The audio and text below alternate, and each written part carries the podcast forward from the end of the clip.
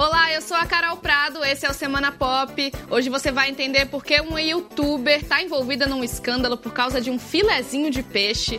Tem também mais uma da Cardi B e o Lola Palusa que ainda nem começou, mas já tem fofoca. Isso e mais em poucos minutos. Pois é, o Lola Palusa tá pertinho de começar e tá do jeito que a gente gosta, porque já tem tretinha entre as bandas que vão tocar. Há poucos dias do festival, o Portugal The Man, uma banda do Alasca, zoou o Greta Van Fleet no Instagram ao compartilhar um meme insinuando que eles são uma cópia mal feita do Led Zeppelin. O Greta Van Fleet, para quem não sabe, é uma banda formada por uns meninos de 20 e poucos anos que são fissurados em música do passado. Mas os greteiros, como se chamam os fãs deles aqui no Brasil, são fervorosos. Eles defendem o grupo com unhas e dentes. O hype do Greta Van Fleet é tão grande que, mesmo não sendo headliners, eles foram eleitos no enquete aqui do G1 como uma das atrações mais esperadas do festival nesse ano, junto com o Arctic Monkeys.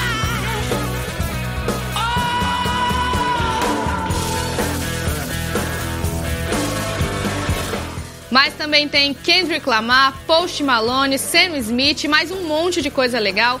Eu vou estar tá lá e a cobertura completa do Lola você vê aqui no G1.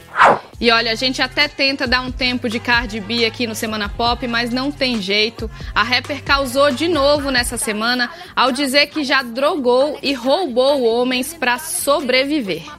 Ela usou as redes sociais agora para explicar declarações que deu há três anos sobre seu passado. A cantora contou que os homens que ela mencionou eram homens com os quais ela se envolveu, que estavam conscientes e dispostos na relação. Mas para muita gente o relato não pegou nada bem. Criaram até uma hashtag Surviving Cardi B, sobrevivendo a Cardi B em português, para criticar a cantora. Algumas pessoas compararam as ações dela a de artistas homens acusados de assédio e abuso sexual.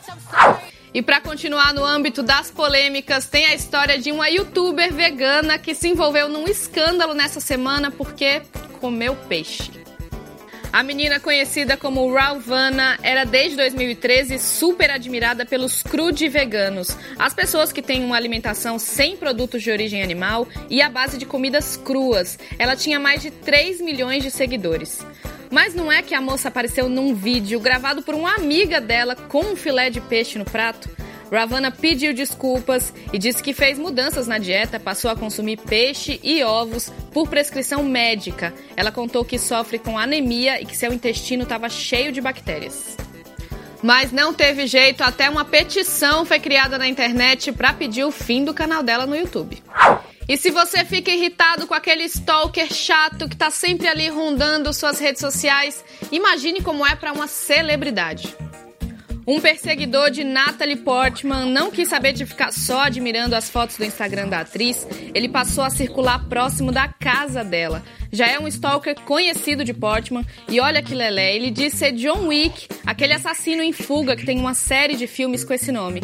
A atriz tem até uma medida protetiva contra ele que proíbe o cara de se aproximar. Mas não foi o suficiente. Segundo a imprensa americana, ele foi flagrado na parte externa da casa da atriz. Ela chamou a polícia e ele foi preso. E você pode até não saber, mas a musa Shakira está envolvida numa acusação de plágio. Nessa semana, ela e o cantor colombiano Carlos Vives foram a um tribunal de Madrid para se defender no caso. Quem fez a acusação foi o cantor e produtor cubano Livan Rafael Castellanos. Ele alega que a dupla copiou vários elementos de sua música Yo Te Quiero Tanto. O plágio teria sido feito em La Bicicleta, canção que venceu dois prêmios no Grammy Latino de 2016. Shakira e Vives negam as acusações, mas ó, vou deixar o veredito para vocês. Ouve aí as duas músicas. Até mais. Una